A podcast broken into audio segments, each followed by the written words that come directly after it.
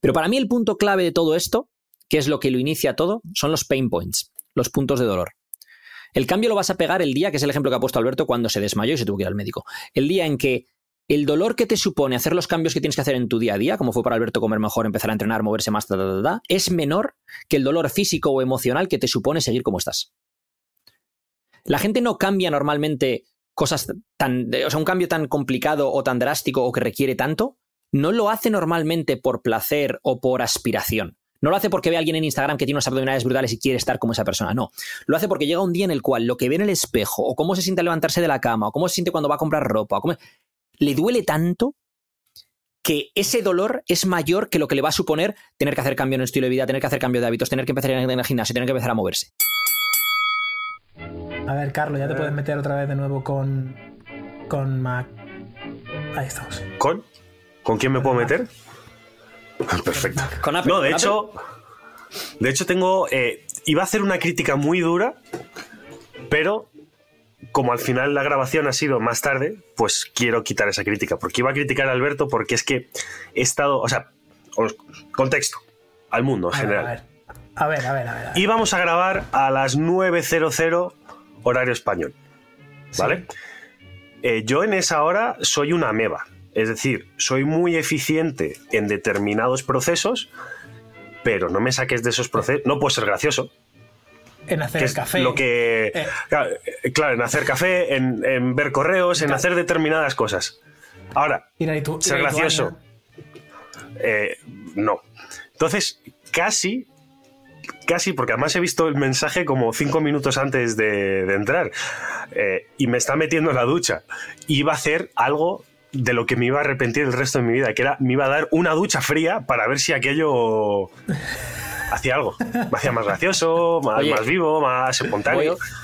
voy a darle bola a Alberto. Uno de los mejores Sí. tweets que he leído esta semana ha sido un tweet de Alberto sobre las duchas frías. Eh, por favor, Alberto, léelo con tu voz. O sea, es que, es que o sea, A ver, vamos a. Voy a, pillarlo. Eh, he de decir que no es mío, ¿eh? Lo he puesto a la, chica original, pero es que lo vi y dije, tengo que hacer ese tweet, tío.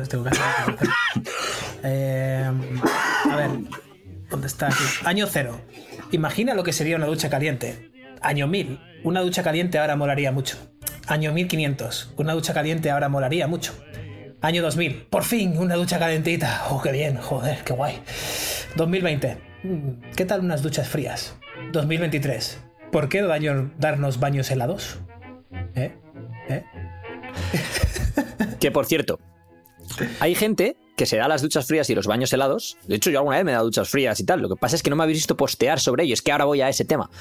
Hay gente que eh, se da las duchas frías y los baños helados sin postear sobre ello, lo creáis o no. Porque es que la gran mayoría de la gente que dice, no, yo tal, es, ya, ya, pero ¿y cuando no te grabas lo haces? ¿Eh? ¿O lo estás haciendo para, para el gram? ¿Eh? ¿Para quién lo Sí, haces? claro, el tema de esto yo lo ponía en plan. Luego he comentado, oye, un poco de humor nunca viene mal. No hay nada en contra de las duchas frías, ni calientes, ni nada de esto. Simplemente es que se nos va un poco la olla con todo esto, ¿no? Eh, Practica la incomodidad, eh, vuelve a nuestro, a los ancestros y no sé qué dices, tío. No hace falta postear sobre esto, sobre todo esto, sobre todo porque vas a vender un ebook de cómo las duchas frías te van a cambiar la, la- la vida. Espera, espera, es que has dicho una cosa que a mí me ha, llegado, me ha llegado. Has dicho, no hay nada en contra de las duchas frías ni calientes. ¿Hay alguien que tenga algo en contra de las duchas calientes? O sea, ¿hay, hay peña de esta de- del, del mundo de las duchas frías que tienen cosas en contra de las duchas calientes? Hombre, a ese tiene que darle un buen puñetazo en la cara. Quiero decir, una ducha caliente, de verdad. De verdad. Segura- o sea, yo las ya la dije. ¿no? Que es, que es el, eh, mi top, que lo he ido refinando poco a poco, es ducha de. ¿Cómo se, ¿Cómo se llama lo de arriba de.? Es que me sale chirimoya, pero no La es una alcachofa. chirimoya. ¿Cómo se llama? La cachofa. Eso es. Pero de estas de, de techo, ¿vale? De la que te llueve encima. Con algo donde sentarte. Yo tengo como un taburete de plástico en mi casa. Muy triste, ¿vale? Lo sé. Y un café.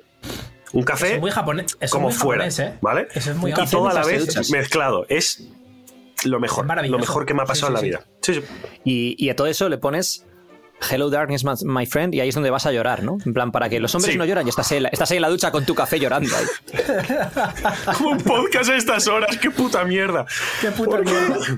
No, pero hay una. Aquí en Japón, por ejemplo, el onsen se- es una práctica muy establecida, que es ba- básicamente un baño en público en el que vas a limpiarte tus partes y todo el rollo, pero además también a estar en un baño calentito. Además está muy caliente porque son, son aguas termales, con lo cual eso sale de la montaña donde, donde Frodo soltó el anillo para que se, se derritiera y eso, pues más o menos de ahí viene, de esa montaña, ¿no? Pero el ritual está guapísimo, porque además te metes en el agua caliente, luego te vas a tu taburete y te, limpias a tu rollo, estás pensando en lo que sea, te puedes poner música tal, sin molestar a, a la gente.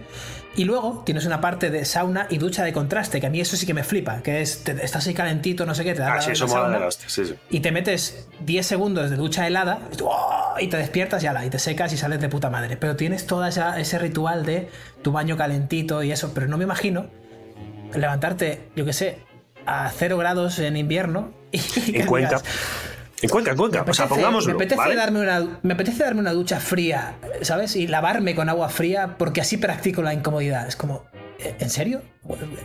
Pero vamos a ver, ¿en serio te, te pasa eso por la cabeza? No sé, es una pregunta legítima. ¿Tú- ¿Vosotros creéis que pasa esto por la cabeza de las personas? O... Sí, sí, sí. Yo creo que hay momentos en los cuales eh, la gente ve al tío que corre, a, David, y yo me he leído sus libros y tal, pero se motivan y entonces se vienen arriba, ¿no? En plan, hay una frase muy conocida de David Goggins que es ser eh, una persona poco común entre la gente poco común. Entonces hay Peña, que yo estoy seguro que se levanta por la mañana cansado y dice, yo soy una persona poco común entre la gente poco común y me voy a dar una ducha fría que te cagas y se me van a poner las pelotas como canicas, pero es que esto hay gente que no lo haría y yo lo hago porque yo soy capaz. Porque, sí, de verdad, yo, yo creo que hay Peña que, yo creo que son rachas, hay Peña que hace eso durante X tiempo y luego se vuelve a la ducha caliente. Lo que pasa es que cuando vuelve a la ducha caliente no te lo cuenta. No lo Entonces solo te ha contado la otra parte. Esas dos semanas. Esas dos semanas duras ahí en En Siberia. ¿eh? En la Siberia con, eh, con Kense. Claro. Únete- en un piso en Cuenca. Únete al reto Que no- siberiano. que no tienes ni terraza exterior. O sea, vayamos a Almodóvar, ¿vale? Vayamos a, a el hule encima de la mesa, ¿sabes? A un café en taza de Nescafé y el tío pensando en David Goggins, yo es que no puedo con estas cosas. Un abrazo desde aquí a Cuenca y a, y. Sí, esto es como. eh, venga, ya que entramos a. Ya nos metemos en barros, nos metemos en barros. Eh, Porque hoy no hay Fórmula 1, ¿verdad? Hoy no estamos haciendo el gilipollas gastando de hablar de la temática importante de Fórmula 1, ¿verdad? Por, No, por no, desgracia no, no. no. Por eso, te- por eso te estamos dando bola con lo de Cuenca, si no. Muchas gracias. Pero ya que hablas de Cuenca, es lo típico cuando te, te consulta alguien y te dice, oye, eh, creo que voy a cambiar mi residencia fiscal a, vamos a llamarlo Cuenca, pero también puede ser, yo que sé, Israel o Chipre o lo que sea, tal, porque así tengo más dinero para mí y pago menos impuestos que el Estado me quita mucho. Y ah, qué bien, qué buena idea, qué guay, que como me gusta cómo optimiza. ¿Te puedo preguntar cuánto ganas eh, para, para tomar esa decisión de cambiar toda tu vida en base a un puñetero papelito para pagar más o menos? Porque yo creo que debería ser más importante vivir donde te gusta vivir en lugar de donde te cobran menos. Pero bueno, eso es otro debate. Ah, sí, 30.000 pavos al año, dices. Eh, vamos a ver, Mari Carmen, ¿me estás diciendo que vas a cambiar toda tu vida para ahorrarte... ¿Cuánto? No sé cuánto se pagan en impuestos en, en, en España. sobre Yo aquí 30.000 veo- euros espera, espera. Es que yo veo varios, varios frentes abiertos aquí respecto a lo que ha dicho Alberto. Porque por un lado está el debate entre y to- y todos muy negativos, además. Espera, el que gana poco le quitan menos, pero se queda con menos también. Entonces yo, yo puedo entender a ese Eh, eh, pobre hombre que diga, uff, es Espera, que yo estamos hablando aquí no vivo. Un, un poco más de contexto. Estamos hablando de una persona emprendedora, o sea, que, trabaja para sí misma, con lo cual tiene más gastos. O sea, 30.000 Vale. pavos de facturación, ¿eh? Y luego, a ver, Alberto, yo sé que tú tienes amigos en Andorra y por eso no querías decir Andorra. Pero en el fondo tú lo que estás queriendo decir es, te vas a mudar a vivir en Andorra, que es una calle, una calle con un centro comercial arriba del todo, no hay, no hay más, ¿eh? Una calle, bajas, hay tiendas, un Starbucks, un centro comercial arriba del todo, y no hay más. Y ni siquiera te gusta esquiar. Pero te vas a Andorra para ahorrarte 3.000 euros al año. Desgraciado. Eso es lo que quieres decir. Escucha, ¿no? yo, Vale. yo tengo tres conocidos que han hecho eh, el camino de ida y vuelta. Han ido allí y han dicho, si es que no merece la pena. Si es, que no me que yo merece creo la que pena. es. ¿Es uno el que yo creo que es? Eh, pues no lo sé. Pero vamos, El del Bitcoin. yo creo que sí. El del Bitcoin. El del Ya Bitcoin, está, ya está, ya está. Ya está, ya está, ya está. Vale. Anyway.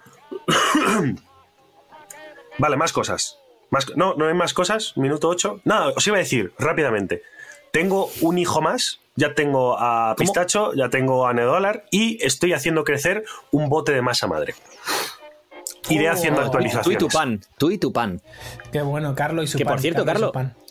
Tienes, te iba a decir que tienes más cara de italiano ahora con el bigote. Para la gente que no lo está viendo en casa, Carlo ahora lleva Me- un beer stash. Es decir, Sí. beer stash, mustache es mostacho. Beard es, es eh, barba. Barba. Beer stash es cuando llevas como el mostacho y como barba de tres días. Un poco, ¿os acordáis de Henry Cavill en la de Misión Imposible? Pues ese rollito, lo que pasa es que Carlos no tiene la cara de Henry Cavill. Pero entonces. Ni a- la a altura, más- ni la densidad muscular, nada, nada. Ni la cuenta bancaria, bueno. Ni- Y- bueno, bueno, sobre todo, principalmente eso, vaya. Entonces, yo te iba a decir algo que es. Sí. A mí, así ahora mismo, me recuerdas un poco a Super Mario, tío. O sea, es un poco. Puede ser, Mario lo he escuchado. ¿eh? Yo No he es pasado broma, ¿eh? fotos a colegas O sea, es- y es broma, todos no los ¿no? comentarios a ¡Ay tú Luigi! ¡Ay tú Mario! Vale, venga, sí. ala, Eh, y ahora encima me dices lo del pan. Es que, claro, es que. Por cierto, Hostia, pues sacaron hace nada, ¿no? La película de Mario.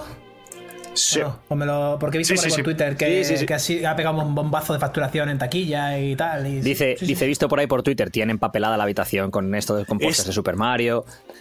Es- Ah. Yo no sé hacia dónde. es- yo sé que esto es abrir un debate gordísimo, ¿vale?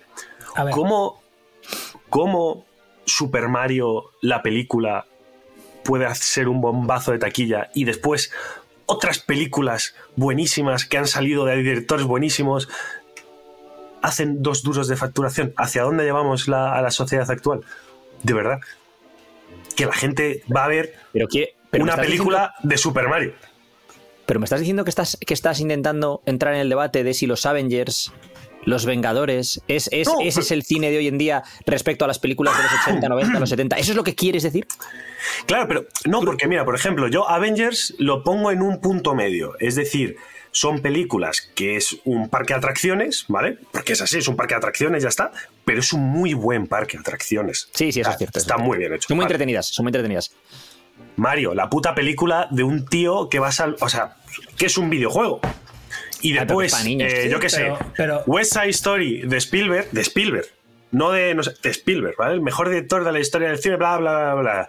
La tienen que retirar a las dos semanas porque nadie va a ver. Pero, West Side vale, Story. pero es- esto es, esto, es, esto es un tema de audiencias. Es decir, Mario lo hacen y van, y van a ir. Todos los padres nacidos en los 80, que, niños de los 80 y 90, que ahora tienen hijos, van a querer llevar a sus hijos a verlo. Entonces, va- por un lado tienes a los niños que quieren verlo y esa generación eh, nostálgica, nuestra generación nostálgica y un, poco, y un poco más mayores que nosotros también, yendo a ver esa película. Entonces tú piensas un poco, esto es como cuando tú ves a lo mejor en la industria del fitness, ¿no? que es nuestra industria. Y ves a alguien vendiendo pues una mierda de producto o de servicio. Y sin embargo tiene su público. Y a lo mejor dices, objetivamente lo que está vendiendo es una mierda, pero es que tiene su público. Y, y la forma en la que él comunica o vende a ti te parece lamentable, pero objetivamente tiene su público. Y a lo mejor incluso el público que tienes es mayor que el tuyo. Porque hay más parte de la población que No, quiere no. eso o que es así. total. Entonces, claro. claro. Pero, pero, pero es ahí a donde va la, la cuestión, ¿no? De ¿Ves? hacia dónde llevamos la sociedad, donde algo que es objetivamente una puta mierda es, pero es que vende no- mucho no- más. tú, tú. Pero es que, objetivamente, yo creo que también somos demasiado puristas con el rollo de lo que es una puta mierda y lo que no lo es. Eh, tenemos, hablábamos del arte en el, en el capítulo anterior, ¿no? Y tenemos muy, creo que muy definido lo que es el arte y lo que no lo es, cuando creo que, como dijimos en el anterior, puede ser todo, ¿no? Entonces, creo que Super Mario, desde el punto de vista a lo mejor que tú lo ves, sí que es una puta mierda, pero como dice No, no, no, no, no. para los chavales, para los de los 80, para un montón de razones y con otros ojos, es, es una caña de película, ¿no? Eh, En este caso me refería al, al tío que se pone delante de la cámara y dice que con esta rutina de 30 segundos vas a perder grasa. y eso es una Ah, puta vale. mierda. Sí, sí, vale, sí, sí. en concreto. Eh, Superman. No, Pero no, no. pero Eso, por- pues, ¿y, por qué, ¿Y por qué le llega a la gente eso? Pues porque la gente quiere creer en eso, Quiere, quiere, creer claro. que, que haciendo Claro. 10 minutos en Y su porque casa es mucho más fácil. coach, se van a poner en forma. Eso es. Claro, y- y- o sea, Y te- te porque es vendiendo- algo mucho más fácil, más, es una camiseta de Zara, lo que siempre hablamos, ¿no? claro. Claro, claro, claro. O sea, ese, ese es el tema. Pero bueno, al final es un poco. uh, sí, o sea, la, la sociedad está yendo hacia ese. em, gratificación, el mundo de la gratificación instantánea, de lo quiero de ahora para ahora, del mínimo esfuerzo, tal, porque nos hemos acostumbrado a eso a través de los clics, esto es lo que hemos hablado más veces, ¿no? Ahora mismo alguien te llama por teléfono, ya no sé que sea alguien muy cercano a ti, la respuesta es. ¿Qué te pasa? ¿Ha pasado algo? O sea, ¿por qué, qué, qué quieres? ¿Por qué me llamas? Entonces, eh, me estáis distrayendo. Yo creo que lo he resumido. feo, Está feo, está feo. pero, está feo. pero, Sí, puede pero- ser, puede pero ser. es un buen resumen de la sociedad, ¿no? Puede ser, puede Yo ser, creo. sí. puede Carlos, ser, tienes, puede ser. tienes que decirlo, tío. De- el chat privado, eh, el dios chat privado te obliga a decir lo que acabas de poner. Eh, Espera, espera, espera, esa es la musiquilla. se- Eh, Nico, eh. Nico, se acaba, se acaba la música. You couldn't make money any other way? Bullshit. Life is this. I like this. Who the fuck is that guy? I feel the need,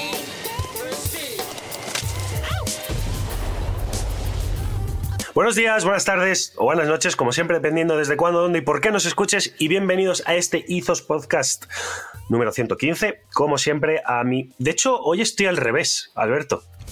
Ah, Normalmente mierda. tú estás en el otro lado. Bueno, ahora, ahora vete funciona. Ahí estamos. Ah, a mi izquierda, derecha, virtual, tengo a Alberto Álvarez. ¿Qué tal? ¿Cómo estás? Konnichiwa.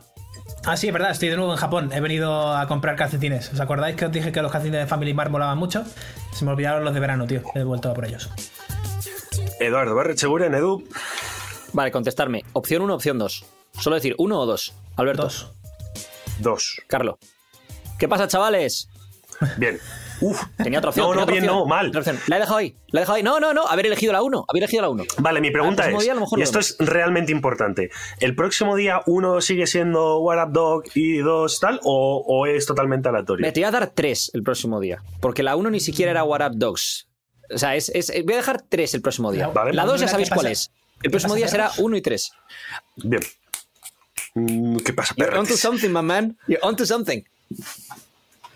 Eh, Segunda oye, parte. bueno, Carlo Marella. Hostia, me, me pillas en un renuncio. No tengo Ah, una, ah. una catchphrase. No tienes o sea, una no, intro. no tengo, no, no tengo una intro. A ver, yo soy el buenos días, buenas tardes, buenas noches, ya está. Es, es mi única aportación al puto podcast, que según Edu, de hecho no lo sé, no es, no es ni siquiera mío. Así No, no es que- tuyo, de hecho. Eso, eso es ¿No de tuyo? Nick. Eso se lo, se lo cogí yo a Nick Mitchell y lo, y- y lo dije yo al principio y, y ya con eso te quedaste tú con ello. Porque eso lo decía Nick en su momento en sus vídeos de YouTube, de te hablo del 2014 o 2013, porque le veía gente, todo el mundo, entonces realmente le era en plan, oye, buenos días, bueno, o buenas tardes o buenas noches en función de, pues, cuando me estés viendo esto, además lo pongo en YouTube, no sé si lo vas a ver hoy, mañana, pasado, por la noche, por la mañana, y ahí ya se quedó con esto, y luego ya lo hemos reconvertido, ahora es, ahora es algo que lo utilizas tanto que ya se ha convertido en nuestro. O sea, esto ya es, esto ya es Carlo Marella. Esto ya es de Carlo. Estoy robando como un artista. Eh, Como un artista, Segundas partes nunca fueron buenas. En este podcast, de hecho, diría que las segundas partes suelen ser mejores que las primeras partes. Y hoy hacemos la segunda parte de nuestro especial preguntas y respuestas, QA, como lo queramos llamar. Oye, ¿tenemos Volvemos abuela a en este hacer- Podcast? Porque yo, yo creo que ¿Tenemos? no tenemos abuela en Izos. Abuela, abuela, no tenemos, ¿no? No.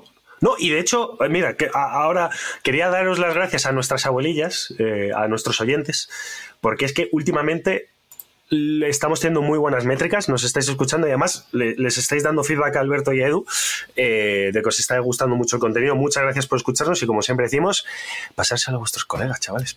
O sea, Otra- yo de hecho, si fuera forma- vosotros... Dime, Alberto, perdón.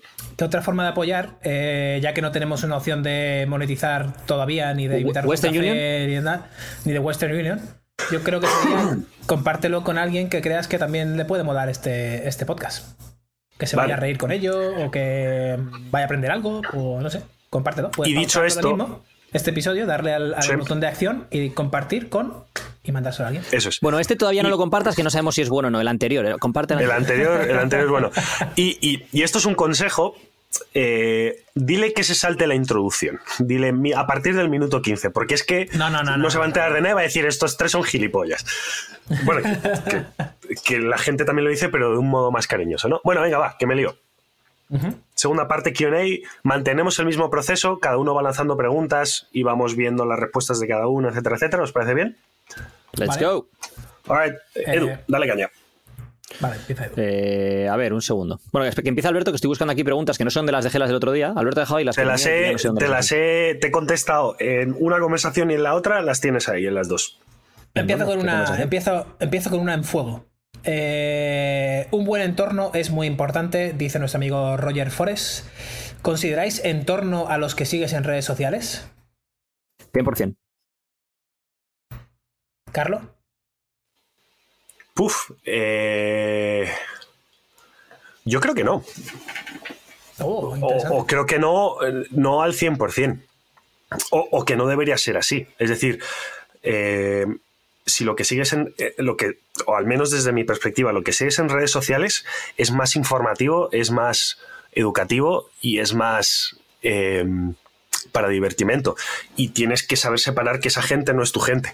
Es, por ejemplo, eh, mucha gente sale en redes sociales, muchos famosos salen diciendo, es que me escriben o me mandan un mensaje o me hacen una respuesta como si me conocieran, usando una actitud de como si me conocieran y respondiéndome con tono como si me conocieran. No soy tu colega. Es decir, entiendo por dónde vas, entiendo la gracia, pero no tenemos esos códigos creados entre tú y yo como para poder hablarme de esa forma, ¿no? Pues para mí es lo mismo, es lo que sigo es algo aspiracional, todo lo que he dicho anteriormente, y mi círculo es mi familia, mis amigos, mis compañeros de trabajo. Entonces hay que saber separar. Igual que no considero mi entorno a un periódico como, yo que sé, El País o El Mundo o, la BBC, no voy a yo que sé, a Alberto antes de que lo conociera, por ejemplo, a Edu antes de que lo conociera, no es mi entorno. Pero es que creo que estamos viendo la, la pregunta desde dos enfoques diferentes. Yo estoy pensando en las cosas que te influencian, porque la pregunta, si no recuerdo mal, decía un buen entorno es importante. Y creo que va por ahí, más, más que por el apoyo que tengas del soporte de entorno, creo que se refería también en parte a la influencia que tengan, ¿no? Es decir, si tú en redes sociales, redes sociales, bueno, puede ser, para mí, por ejemplo, en redes sociales sigo un montón de cuentas, ni, ni siquiera lo sigo realmente, pero a quien escucho en un podcast, por ejemplo. Eso es parte de mi entorno porque influencia en gran medida mi forma de ver el mundo. Para que tú, el otro día vi una cosa que dijo Sergio San Juan, un saludo desde aquí, ah, y dijo algo así como, para tener grandes ideas tienes que, consumir grandes ideas o estar abierto a grandes ideas. Y esa es parte del entorno que tienes. Es decir, si tú escuchas o, o los libros que lees, es parte de tu entorno. Si tú lees a determinada gente con determinadas ideas, vas a abrir tu mundo a, una serie de, de- digamos, perspectivas diferentes. Si, las, si lo abres a otras, pues abrirás tu mundo a otras, ¿no? Es un poco... Gran parte, de, de hecho, del el peligro de las redes sociales es que eh, nuestra visión del mundo a día de hoy está muy sesgada por lo que vemos en redes sociales, igual que hasta ahora lo estaba en gran medida por lo que veíamos en las noticias, ¿no? Si tú en las noticias no paras de ver desastres naturales y asesinatos y no sé qué tal y cual, te crees que el mundo es terrible. Si, sin embargo, si, las cosas buenas que van saliendo, o si te dieran estadísticas de cuánta gente muere en un accidente de coche en lugar de solo enseñarte accidentes de coches o lo que sea, pues dices, bueno, pues tampoco, ¿sabes? Entonces, em, yo creo que, que sí, que, o sea, que estoy completamente de acuerdo con la parte que dices tú de lo de que no son tu entorno en el sentido de que no son tus colegas, pero sí que te influencian incluso más que tus propios colegas, porque va a haber gente a la que le escuches en un podcast que vas a escuchar más horas de sus ideas y de sus conversaciones y tal, que vas de las que vas a escuchar del 99% de la gente de tu entorno real. Alberto. 100%, 100% con, con lo que dice Edu. Fíjate si, si creo que es entorno, que yo hablo inglés con acento americano gracias a Linkin Park y a Eminem, por ejemplo. No, o sea, desde los 6 años, 7 años, vivo con, con artistas americanos en mis oídos de música. Y yo, el inglés que he estudiado literalmente ha sido el que todos hemos estudiado en la, en la ESO, en el colegio y la ESO. O sea, que ha sido verbo to be y poco más. Y sin embargo llegué a Irlanda y con tres semanas de estar allí ya, ya, ya sabía hablar inglés fluido gracias a ese, ese 24-7 que tenía en mis oídos de Eminem y Linkin Park. O sea que, y eso es ahora las redes sociales, eh, las noticias para el que las vea, la tele, etc. Entonces yo he ido a cortarme el pelo a una, a una peluquería y que el peluquero me preguntara eh, oye, ¿has visto el último episodio de la Isla de las Tentaciones, tío? Y- y quedarte así un poco congelado, ¿no? Y decir, voy a seguirle el juego porque he estado en estas situaciones anteri- anteriormente y suele llevar a, sitios más interesantes si en vez de ser un no, yo no veo eso y ser un capullo es no, este no, pero cuéntame por qué, por qué quieres hablar de ello. Entonces, no, este no, pero cuéntame porque ah, es que se han hecho un trío y no sé qué y no sé cuánto, tal. Entonces yo, y, al final acabar hablando con el chaval de que él quiere montarse un trío con su, con su chica y no sabe muy bien cómo decírselo, ¿no? Y dice, hostia, esta conversación es mucho más interesante que simplemente quedarte con el hecho de, ¿has visto o no la Isla de las Tentaciones? Pero bueno, el chaval estaba totalmente moldeado por lo que consumía en su vida en el día a día, porque realmente nuestro entorno real, entre comillas, casi no lo vemos. Estamos todo el día trabajando, estamos todo el día haciendo cosas, estamos todo el día liados, o sea que el entorno real Y sobre creo que todo, es- cuando estamos como nosotros, que no vas a una oficina a trabajar. Que vas a una oficina y tienes ese entorno de la oficina, pero nosotros que trabajamos online y demás, la historia es diferente. Es decir, tu entorno virtual realmente se convierte en gran medida en tu entorno, porque más allá de los colegas con los que quedes el fin de semana o cuando sea, tú, em, tú durante el día estás trabajando, estás trabajando virtualmente con gente, tienes, pues hablas con proveedores o con clientes o con quien sea, y luego el resto es a quién escuchas en un podcast, a quién eh, ves en YouTube, a quién lo que sea. Tu entorno, por ejemplo, para ese tío será pues yo qué sé, es que no, yo no sigo las presentaciones, entonces no sé quién es cada uno, pero será, pues imagínate, eh, Johnny Tres Pezones, ¿sabes? Y, y para ti es Tim Ferris. O sea, o sea, quiero decir, entonces claro, Claro. pues su percepción de la vida es, yo quiero hacer como Johnny Tres Pezones, que se ha montado un trío con, con estas dos golfillas ahí detrás de una palmera. Y tú, sin embargo, estás pensando, tío, pues es que lo de la semana de trabajo en cuatro horas de lo de Tim Ferris es una maravilla, porque mira lo que hizo, y luego el tío, la verdad que... Y, tú- y ya estás pensando, o sea, ya tu, tu película es diferente en tu cabeza Claro. porque has estado expuesto a cosas diferentes. Que por cierto, en, en gran medida se eligen. Por eso hablamos mucho aquí de lo de diseñar tu entorno. Diseñar tu entorno físico es mucho más complicado, porque hay muchas madejas. ¿Sabes? ¿Dónde vives? Gente de la que conoces hace mucho tiempo. eh, también quiénes son los amigos de tu pareja que van a estar en tu entorno en cierta medida, quieras o no, etcétera, etcétera, etcétera. Pero tu entorno virtual sí que tienes 100% la posibilidad de diseñarlo como tú quieras. totalmente.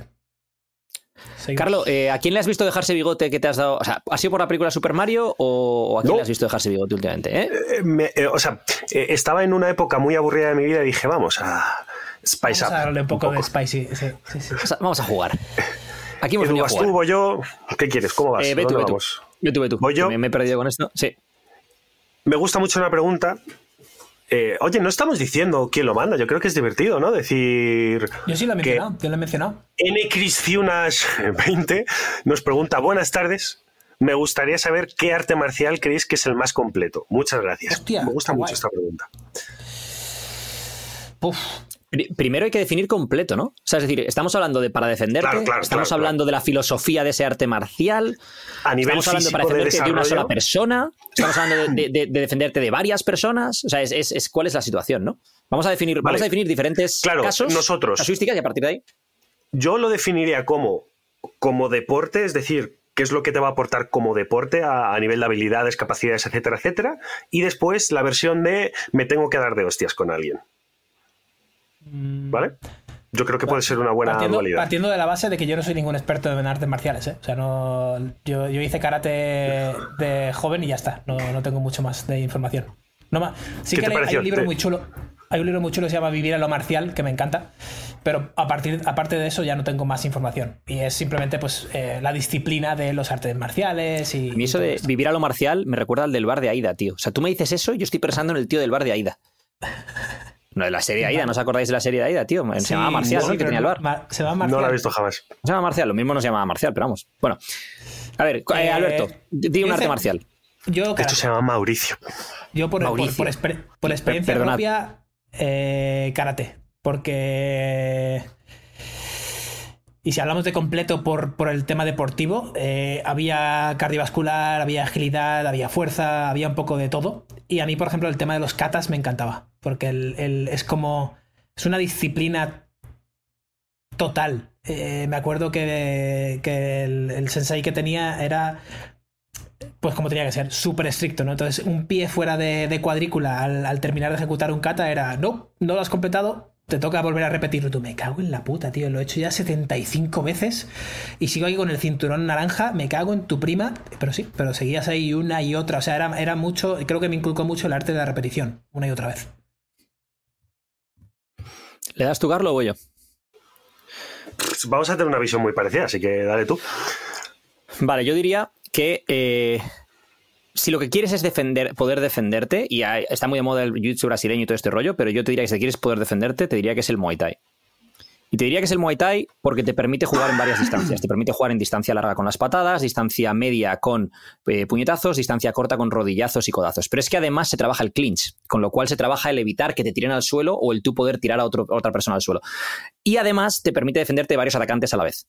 Eh, te podría decir, pues Muay Thai, o podríamos decir boxeo. Boxeo tiene otra serie de cosas que a nivel de estabilidad, porque no estás levantando las piernas de sol y tal y cual, o de movilidad, pues puede tener otras ventajas, ¿no? Porque am, el Muay Thai es muy de frente, mientras que en el boxeo se juega mucho con los ángulos. Entonces, el, saber boxear y, boxear y Muay Thai juntos, creo que sería, pues a nivel de defensa personal, probablemente por lo que optaría. ¿Por qué digo esto y no digo Jiu-Jitsu? Porque el Jiu-Jitsu te va a servir para, para defenderte de una sola persona. Si es una pelea uno a uno, perfecto, porque muchas veces esas peleas van a acabar en el suelo y te vas a poder defender. Pero muchas veces en la vida no va a ser así. Y, en- y en ese caso no te va a servir de nada para defenderte de dos o tres personas el poder hacer jiu-jitsu, porque si coges a uno, pero el otro te pega, pero otro no sé qué, ta, ta, ta, no vas a poder guardar las distancias. O incluso el poder eh, enfrentarte a que alguien, pues no te digo un arma blanca, porque en ese caso lo que mejor te viene es ser un sprinter y salir corriendo por patas, dejarnos de tonterías, ¿sabes? Pero cualquier tipo de, de arma, el problema del jiu-jitsu es un poco similar al problema del judo, que es eh, que se basa en que estés muy cerca de la otra persona con lo cual te pueden agredir en, e- en ese sentido. Si pudieras combinar todo, pues fantástico, lo que decía Bruce Lee, ¿no? Combinar eh, la lucha, el, wrestling, con el boxeo. Decía que Bruce Lee, después de todo lo que hizo y el Jet Kundo y no sé qué, dijo, una persona que haya hecho seis meses de, wrestling y seis meses de boxeo, se ventila a un tío que ha hecho karate toda su vida o que ha hecho taekwondo toda su vida o lo que sea. Porque tiene la capacidad de decidir dónde se hace la pelea, si de pie o, o en, o en el suelo, y tiene la capacidad de hacer daño. Yo aquí, eh, a este respecto, se está poniendo muy de moda eh, el MMA o la MMA por motivos obvios, porque hacen unas campañas de marketing de la hostia, la UFC lo hace genial, Conor McGregor lo petó, eh, todo. Si es cierto que hacer MMA está muy bien porque incluyes todo, o sea, literalmente prácticamente incluyes cualquier tipo de disciplina. El problema es que apuntarte sin, sin tener una base de ningún otro deporte de contacto, apuntarte directamente a MMA te va a dejar muy cojo a, a muchos, a muchos sentidos. ¿no? Yo, por ejemplo, a nivel físico, de capacidades físicas, etcétera, etcétera, eh, de todas las artes marciales que he hecho, que habré hecho tres o cuatro, Muay Thai es con diferencia, con diferencia, el más extenuante, de largo, el que más habilidades de fuerza eh, y de flexibilidad requiere, el que más concentración requiere, porque cuando tú te dan una hostia, lo, uno, lo primero que quieres hacer es evitarla, y dos, lo que quieres hacer es devolverla rápido y fuerte. En Muay Thai yo aprendí algo que me acuerdo eh, que lo aprendí a la segunda clase en Taekwondo y en boxeo, una de las características es que cuanto más esquives dentro de XXX, ¿vale? Cuanto más esquives, mejor. Ya está. En Muay Thai no se esquiva. En Muay Thai te comes el golpe de la mejor manera, lo bloqueas de la mejor manera, pero bloquear implica que sí, que no te están dando en la cara, pero te están dando los guantes que están encima de tu cara. Es decir, estás recibiendo el golpe. Y eso me gustó mucho, que es, no, no, no, no, no, no, cómetelo y una vez que te lo has comido puedes responder. Y eso creo que va muy en línea con la vida. En la vida, bueno, pues puedes eh, intentar esquivar hostias, pero en general te las vas a tener que comer y vas a tener que responder con ellas, ¿no? Entonces, a nivel físico y mental me gustó mucho el Muay Thai, fuera de que he hecho 20 años taekwondo y que taekwondo a nivel, sobre todo para niños, me parece una de las mejores artes marciales que existen por un montón de motivos físicos, intelectuales, filosóficos, etcétera, etcétera. Estoy de acuerdo con lo que dices del taekwondo. Yo hice taekwondo muchos años también, como bien sabes, desde los 3 a los 15, y a nivel de coordinación también creo que es tremendo. Ahora, el tema del Muay Thai, hay, varias cosas que, también debemos tener en cuenta. Uno, le llaman el eh, The Art of Eight Limbs, el arte de las ocho extremidades. ¿Por qué? Porque puedes golpear con ocho partes distintas del cuerpo. Las dos tibias, las dos rodillas, los dos codos, los dos puños. Entonces, eso también, cuando estaba pensando, Carlos, la parte de tienes que estar atento a muchas cosas, claro, porque tienes que estar atento a que te pueden pegar con ocho partes distintas del cuerpo, con todo lo que eso implica. Lo bueno y a que muchas distancias, que es lo que bloquear- decías tú. eso es. Y lo bueno que tiene parar en lugar de bloquear. Bueno, aparte que te enseña mucho la parte esta de, de- de la, la- cómo manejar las distancias, lo bueno que tiene parar en lugar de bloquear es que es mucho más útil eh, en una pelea callejera. Porque no hay guantes. Entonces, yo, por ejemplo, cuando estuve, yo estuve en American Top Team, que es uno de los eh, gimnasios y equipos top de, de MMA del mundo, y allí no entrenan MMA, allí entrenan kickboxing, entrenan boxeo, entrenan jiu-jitsu brasileño y entrenan wrestling. Y son clases separadas. Y luego, cuando se hace sparring de MMA, se pone todo Métete a la caja. Por separado cada cosa. Eh, Mm. ¿qué quiere? Cuando yo hice boxeo en, eh, en American Top Team, te enseñan boxeo para MMA. Entonces ahí prácticamente no se esquiva. Porque lo que va, lo que con los guantes de, de, de y todo, o sea, tú lo que vas a hacer es. Básicamente te pones las manos como así, ¿no? Parecido a lo que harías más o menos en, en, en Muay Thai. En una pelea callejera, si por ejemplo Alberto viene y me quiere pegar un puñetazo a mano descubierta y yo me cubro y me pega con el puño en la cabeza, se rompe la mano. Sí, sí. Entonces, Literal. a mí me compensa más cubrirme bien de forma que él se rompa la mano cuando me pegue, que no me está pegando con un guante, que pensar en esquivarle y que me pueda a lo mejor cazar o lo que sea, ¿no? Entonces, bueno, esa parte del Muay Thai, clarísimo. Y luego hay una cosa que quería comentaros. ¿Qué pensáis de todo el tema del Krav Maga? Sin ser un experto yo en tema de Krav Maga ni por el estilo. Porque claro, el debate del Krav Maga está en. No, es que el Krav Maga no hay competiciones porque se podría llegar a matar a alguien porque lo que te enseñan es ta ta ta ta ta. Ya, pero si fuese tan tan tan efectivo, ¿por qué no ves a gente de la UFC utilizando técnicas de Krav Maga cuando se están subiendo al ring con élite, élite, élite? O a lo mejor el debate está en no es útil para pelearte con una persona que conozca estas artes marciales, que maneje la distancia y que sea una pelea, digamos, acordada, es decir, está un árbitro y de repente, venga, os pegáis, pero sí puede ser útil para situaciones como puede ser el jiu-jitsu japonés, para situaciones en la calle de te viene alguien y pom, pom, pom. Uy, perdona que le haga una leche al micrófono y pom, pom, pom. O sea, yo, he, hecho un, he hecho un par de meses de Krav Maga. Para mí no es un arte marcial como tal por muchos conceptos. Primero, porque no tiene la suficiente historia. Segundo, y principalmente no tiene ningún tipo de filosofía más allá de alguien me viene a matar, no quiero que me mate. Y tercero, no tiene ningún tipo de... No sé si la palabra es coreografía, ¿vale? Pero no tiene eso que te aportan el resto de artes marciales que tienen determinada coreografía, llamémoslo así. Krav Maga es, si te puedo morder el ojo, te voy a morder el ojo. De hecho, te lo dicen. Es decir, tú, si has agarrado a alguien y no tienes nada, pues, pues chico, pues, pues muerde, ¿no? O por ejemplo, algo que estaría prohibidísimo, literalmente en cualquier otro deporte, que es métele un puñetazo en la nuez a alguien. Que lo puedes matar. Que lo puedes matar, pero además, pero ni un puñetazo, o sea, un manotazo incluso. Eh, hazlo, con, con gusto, tú hazlo. Entonces, para mí no es un arte marcial, para mí es te muerdo el ojo porque me vas a matar. De hecho, Entonces- en taekwondo hay un par de golpes a la nuez, pero que se Mm. utilizan en los en, cuando haces los las que son kata- bueno, los de- es. que son como los katas de, de karate, pero no se utiliza cuando en taekwondo. Y luego está el tema de con esto del Krav Maga, mira, hay una hay un tío que se llama Tony Blauer que tiene una cosa que se llama el Spear System. Y el Spear System, ahora que has hecho la coreografía, está basado precisamente en que las las artes marciales basadas en coreografías no funcionan en momentos de alta tensión en la calle, porque si tú vas a o sea, muchas veces tú, cuando te van a atacar, tu instinto es cubrirte. Entonces, el Spear System está basado en utilizar ese instinto para desde aquí hacer esto, lo otro, lo que sea, ta, ta, ta. Porque muchas veces, en un momento de tensión, por mucho que te hayas entrenado lo que sea, tu instinto va a tirar de, de, oye, me voy a cubrir o me voy a no sé qué, me voy a lo que sea, ¿no?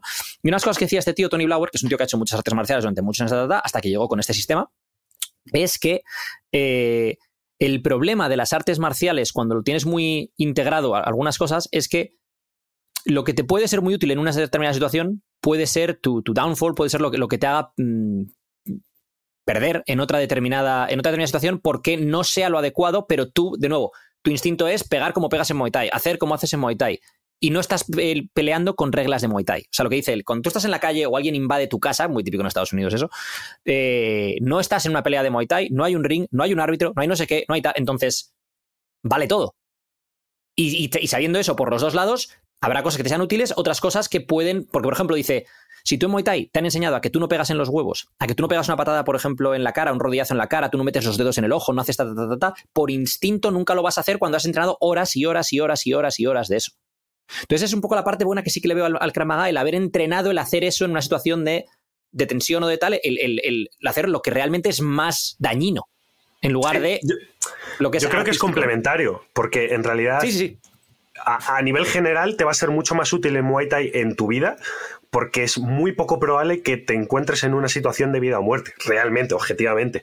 Lo que pasa es que, claro, un tío que vive en Estados Unidos, muy probablemente en el sur de Estados Unidos, en el centro de Estados Unidos, que hay esta cultura de mm, me van a entrar en casa o hay gente con escopeta y tal, es muy diferente a lo que podemos vivir aquí en Europa, ¿no? Pero, pero sí, En Estados Unidos la mejor defensa es llevar un arma encima. vamos. Y el mejor divertimento también, porque pf, casi todo el mundo lo lleva, así que ahí a disparar a latas de Coca-Cola. Vale, eh, pregunta nueva de The Fit Training. ¿Qué analogía podría hacerse sobre el crecimiento personal a través del fitness? ¿Qué analogía podría hacerse sobre el crecimiento personal a través del fitness? Uy, yo tengo una respuesta muy buena. Pero yo creo que la pregunta aquí es qué analogía no podría hacerse, porque todo aplica al. Pero bueno, eh, dale, dale, Carlos. Yo voy a responder, eh, ahora que me está cargando lo que estoy buscando, con algo que no es mío, pero que es del podcast. Por tanto, diría que hashtag 110 guion, Izos Podcast guion, entrenar te pone firme mucho más que el culo con Alejandro Risco. Yo creo que eso es una buena metáfora de, o una buena respuesta a la pregunta de la metáfora. Meta ese podcast. Sí, ahí se contesta todo. Porque se contesta muy bien a todo esto. Eh, Izos Podcast 110. Me encanta. Carlo, tío, es un tío que tiene muy mala memoria para muchas cosas, pero tiene una memoria enciclopédica para de qué hemos hablado en cada podcast. Que yo ni me acuerdo de cuál fue el 110, ni el 7, ni... Y Carlos... Sí, sí, en el 110 hablamos con no sé quién de esto. Y en el 107 me acuerdo que dice... Ni idea, tío. Alberto. Voy yo, ¿no? Estoy buscando por aquí una. eh, el éxito ya lo hablamos en el, el anterior. Vale, vamos con SRV0520, agente encubierto. Consejos para alguien que busca emprender de forma digital desde cero. Esta, es buena. Esta es buena. Edu. Consejos para emprendedores digitales si, si empiezas desde cero. Am, vale, si empiezas de cero entiendo que no tienes una marca personal, no tienes audiencia, o sea, es partes de, de cero, cero, cero. Entonces lo primero Puede sería no intentar tenga- crear una... que no tengan ni idea de qué, de qué quiere hablar, de lo, del que quiere emprender, ¿no? Vale, entonces lo primero sería encontrar el nicho en el que quieres estar y por qué. Al final, para encontrar el nicho en el que quieres estar es una de dos, o bien las habilidades que tú tienes, o sea, que, que puedes tú vender o en qué eres bueno o que, o que te puedes especializar en un periodo X de tiempo, eh, o donde hay mucho dinero. Si eh, las dos cosas coinciden, entonces es una maravilla. O sea, un- un nicho en el cual hay mucho dinero y en el cual tú tienes una serie de habilidades que te, te hacen destacar sobre el resto, lo que sea, fantástico. Lo siguiente sería ver si tienes que crear una audiencia tuya personal o se puede crear una audiencia, digamos, de mm, impersonal. ¿Qué quiero decir con impersonal? Pues, pues cuentas que son, pues, tipo, inteligencia artificial, pero, o sea, cuentas que no sabes quién es, cuál es la cara detrás de esa cuenta, sino que, por ejemplo, hacen cuentas estas de Alpha Motivation, no sé qué, mm, Fearless Motivation Fitness, no sé cuántos, ta, ta, ta, ta, ta, y tienen a lo mejor seguimientos enormes y, enorme y venden, pues, tazas para casa, camisetas, lo que sea, ta, ta, cursos de no sé qué, y no hay nadie detrás, ¿no? O incluso canales de, de YouTube muy famosos a los que a la persona que llevaba ese canal se le conoció mucho después de que ese canal ya fuese enorme. Por ejemplo, el de Carisma on Command es un canal que el tío que está detrás se le conoció cuando ya tenía más de un millón de suscriptores. Y el tío lo que hacía vídeos era ¿por qué Tom Cruise tiene carisma? Y examinaba por qué Tom Cruise tenía carisma. Y eso lo veían millones de personas, el tío ganaba dinero con AdSense con YouTube, etcétera, etcétera, etcétera, ¿no? Y luego, pues, pues eh, merch, o sea, merchandising, etcétera, etcétera. Entonces, bueno, primero ver eso, ¿dónde, dónde hay dinero, en qué te puedes más o menos especializar o qué puedes hacer que no requiera que te especialices. O sea, por ejemplo, mm, puede ser vender cosas a través de Amazon, encontrar cuáles son los productos en Jungle Scout, cuáles son los productos que mejor se venden en Amazon, cómo puedes tú contactar con los proveedores, Amazon ya se encarga de la distribución. Sería un poco, pues bueno, no vas a vender arena en el desierto, pero en el desierto vas a vender agua. Pero a lo mejor sí vas a vender arena en Marbella porque las playas son de rocas y entonces la arena hay que traerla de otro lado. Entonces encuentra dónde, dónde puedes vender qué y si eso es adecuado para ti. Nice. Bueno, yo solo, solo, solo añadiría. eh, ah, soy un poco pesado con lo de pensar a largo plazo, pero es que es verdad. O sea, no conozco a nadie, y mira que conocemos a gente online, que haya empezado a emprender eh, con esta idea de trabajar en remoto y, adecuar el calendario a su, a su vida, etcétera, y lo haya hecho en seis meses. Más bien en seis años y más bien en 15 años, ¿no? Entonces sí que conozco a, a gente que lleva 15 años trabajando en esto y ahora sí, claro, obviamente, pues he fundado la empresa de no sé cuál, tengo mi página web que tiene un millón de visitas al mes y tal, y todo eso está muy bien. Pero piensa a largo plazo, define muy bien el que quieres hacer. No es inamovible, porque luego puedes ir cambiando, puedes ir ampliando el, nicho, pero a mí me gusta mucho especificar inicialmente. Yo, por ejemplo, empecé a hablar sobre mi pérdida de peso porque creía que ayudaba a la historia a, a otras personas. Y de ahí empecé a ampliar a, oye, pues vamos a usar la evidencia para simplificar esto de la nutrición. Y de ahí fui ampliando a, oye, que esto de la nutrición también tiene que ver con el coco y el entrenar, y entrenar con viajar, y viajar con emprender, y emprender con... Y todo es un ciclo que se cierra, ¿no? Pero si empiezas muy amplio, si intentas llegar a todo el mundo, no vas a llegar a nadie. Si intentas llegar a la persona a la que quieres llegar, por ejemplo, el programa 12, ¿a, a qué va? A perder grasa y ganar masa muscular. No te va a vender un programa de cómo ganar más dinero desde casa. No, no cuadraría para nada. Es pierde grasa, gana músculo. Pierde grasa, gana músculo. Entonces todo el mundo que quiera perder grasa o ganar músculo tiene que pasar por el programa 12. Punto. Que luego- Programa12.com, 59 euros cada cuatro semanas, una app cachondísima la app. ¡Buah, la app esta que flipas! Todo bien, todo bien. Te la he dejado, ¿eh? Al pie, al pie, cortita y al pie, para que marcaras el gol, Carlos. Cortita y al pie.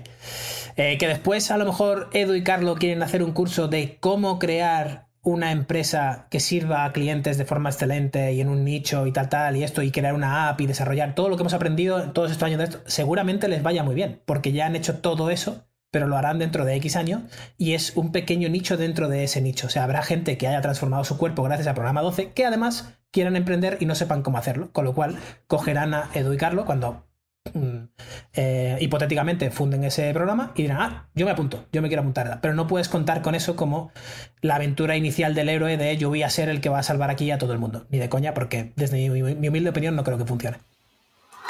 Yo, dos apuntes. El primero, sobre la pregunta anterior de artes marciales, la he sacado porque este tipo de temas y otros muchos se habla en el grupo de Telegram de Edu Barrecheguren, un grupo que vamos a Vaya poner promo. el enlace. Sí, es que se me ha olvidado antes. y ahora cuando he hecho esta promo he dicho, coño, la promo, que me venía muy Que bien por antes. cierto es súper raro porque, claro, yo tengo a Edu, tengo el podcast. Bueno, y bueno, tengo el bueno, grupo yo tengo de un Edu. Cristo. Entonces, claro, me, Sí, sale, sí, me sale Edu tres veces en el Telegram voy diciendo, tío, este. Y este eso porque no te has para unido al chat. Me dice Carlos el otro día, dice, tengo que tener ojo, no vaya a ser que diga en el grupo algo que te quería decir a ti. Claro, Claro, claro, sí, porque además en el grupo pone Edu Barrecheguren y dices, hostia, tío, esto confunde mucho. Y el segundo apunte, yo quería hablar desde mi experiencia, voy a ser breve, nada, minuto. Eh, yo, la primera empresa que abrí, que fue allá en 2014, 2015, no recuerdo, más o menos, 2015, pongamos, fue una agencia de marketing. Y dos años después, eh, cuando lo dejé, aquello funcionaba, no éramos millonarios, no ganábamos mucho dinero, pero tiraba, funcionaba bien. Eh, me di cuenta que uno de los principales errores que habíamos cometido era, en vez de especializarnos en algo en concreto, es decir, somos una agencia de marketing digital para X servicio o para X tipo de empresa ofrecemos X servicios, era lo que hacíamos era intentar captar el máximo número de clientes ofreciendo un determinado rango de, de servicios y si no hacíamos outsourcing, ¿vale? Cogíamos a un proveedor. Eso el problema fue que al no especializarte no tenías una hoja de ruta clara, sobre todo a nivel de ventas, porque es a quién le entro. Claro, es como vete a pescar y dices tú, ¿dónde? Pff, Donde quieras. ¿Con qué caña? Con la que quieras. Eh, ¿Con qué cebo? Con el que quieras y tú ya, ya, pero ¿qué cojones hago? Sin embargo, sí, no, nos vamos a especializar en hacer agencia digital para ayudar a los emprendedores de fitness que van a pa, pa, pa, pa, pa. ¿Vale? Hay 20 tíos en España, uno tras otro, uno tras otro. Y yo creo que desde, o sea, me di cuenta justo después de, de salir de allí que fue una de, ostra, vaya error este fue uno de los grandes errores que cometimos ahí y que ojalá me lo hubiera podido ahorrar. Entonces, esa es mi pieza de contenido, mi nugget, como diría Alberto, que es intenta especializarte en algo concreto y desde ahí creces y puedes ofrecer más cosas y diversificar, etcétera, etcétera. Pero siempre es mucho más fácil si vas a un nicho más pequeño, ¿no? Buah, esto, esto me abre. No, no voy a hablar de esto porque se nos va el podcast, sino, pero esto es el tema del especialista versus el generalista y un poco también volviendo al podcast de Naval Ravikant con, con eh, Joe Rogan o Ne- Neville. Eh, Alberto, te gustaba ahí, ¿eh? Neville. Neville, Neville. Eh, eh, bueno, en realidad podría decir Neville porque tampoco digo Joe Rogan. O sea, quiero decir. O sea, al final, en fin. Joe Rogan. que- Joe Rogan. Joe Rogan. Claro, ¿cómo es, está? Joe- o sea, ¿Spider-Man o Spider-Man? Ojo a Es- esa, son, ¿eh? son- es o Ah. Wi-Fi o Wi-Fi. Claro. Wi-Fi. Es- Ah. No, no, ya sé que el Wi- Wi-Fi, oh. pero si tú vas a una cafetería y te, oye, ¿me puedes dar la contraseña del Wi-Fi? No, No, o peor. Oye, o peor, ¿tienes vas, vas en contraseña inglés y de dice internet? wifi. Wi-Fi, y dice, Wi-Fi. oye, oye, ¿me das el wifi? Y dice, ¿cómo que, que, que- ¿pero qué dices? a mi mujer o ¿Qué qué? dices, chaval? ¿Qué Claro, a mi mujer? ¿qué dices? Eh, volviendo un poco al tema de lo de antes, es eh, un negocio que la gente hace y que yo de esto he hablado alguna vez en mis stories y tal, y que me toca un poco la moral en cierta medida, pero bueno, al final hace mucha gente, que es el tema de un B2B para la gente eh, que hace un B2C. Es decir, van a, a por los necesitados. ¿Qué quiere decir esto? Pues hacer, yo que sé, una academia de trading para traders. Y lo hace un tío que dice que es que él ha tenido mucho mucho éxito haciendo trading. Y en realidad, no o sea, hay gente que gana más dinero enseñándoles a otros cómo hacer algo sin ellos haberlo hecho de forma excelente antes, de lo que ellos jamás ganaron haciéndolo por su cuenta. ¿Pero por qué? Porque vas a un público que está necesitado de eso. Es decir, si yo, por ejemplo, ahora mismo eh, creo una, yo que sé, academia de entrenadores, por ejemplo, estoy yendo a un público que esa es, para ellos eso es su forma de ganarse la vida. Entonces tiene una necesidad enorme de aprender lo que yo les puedo enseñar, mientras que la gente, por ejemplo, que quiere hacer 12 es más una elección. O sea, tienes una necesidad, en realidad tiene una gran necesidad a nivel de salud, pero es una elección. En plan, quiero o no estar en forma, quiero o no perder grasa, pero no pago mis facturas con ello. Mientras que la otra persona es, es que tengo que pagar mis facturas. Entonces, para Pero- ellos es una inversión, no es un gasto. Pero yo en tu caso sí que haría una academia de entrenadores, por ejemplo, porque eres establecido y llevas años y años y años demostrando que, que- que lo haces. Con lo cual, una academia de entrenadores en tu caso tendría todo el sentido del mundo.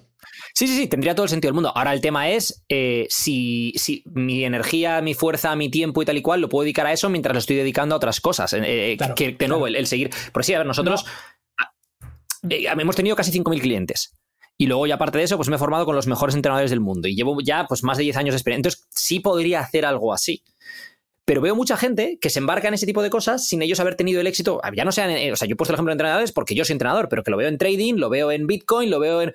¿Cómo ganar dinero con Bitcoin? Es en plan, si hubieras ganado tanto dinero tú con Bitcoin, no le enseñarías a la gente cómo ganar dinero con Bitcoin. En Desgraciado. copywriting. Pues no copywriting, es, copywriting es ahora. ¿cómo, ¿Cómo ser un copywriter? No sé qué. Y buscas a la persona que está dando el curso y dices, pero si no he escrito nada. No, es que he sido ghostwriter de no sé qué libro y tal y cual. Sí, claro. No, tú eres eh, tonto, es lo que eres. Ay, ya está. No, es que, este- es que este- decir que he sido tema es- ghostwriter, sí, yo, yo he sido ghostwriter de Titanic, no te jode, ¿sabes? O Y sea, tú imagínate, tú imagínate que ahora llega un jugador de baloncesto que estuvo en la NBA pero que no ganó nada y te dice, ¿cómo ganar seis anillos? Pero bueno, tú eres Michael Jordan o... O sea, que me vas a explicar cómo ganar seis anillos cuando tú...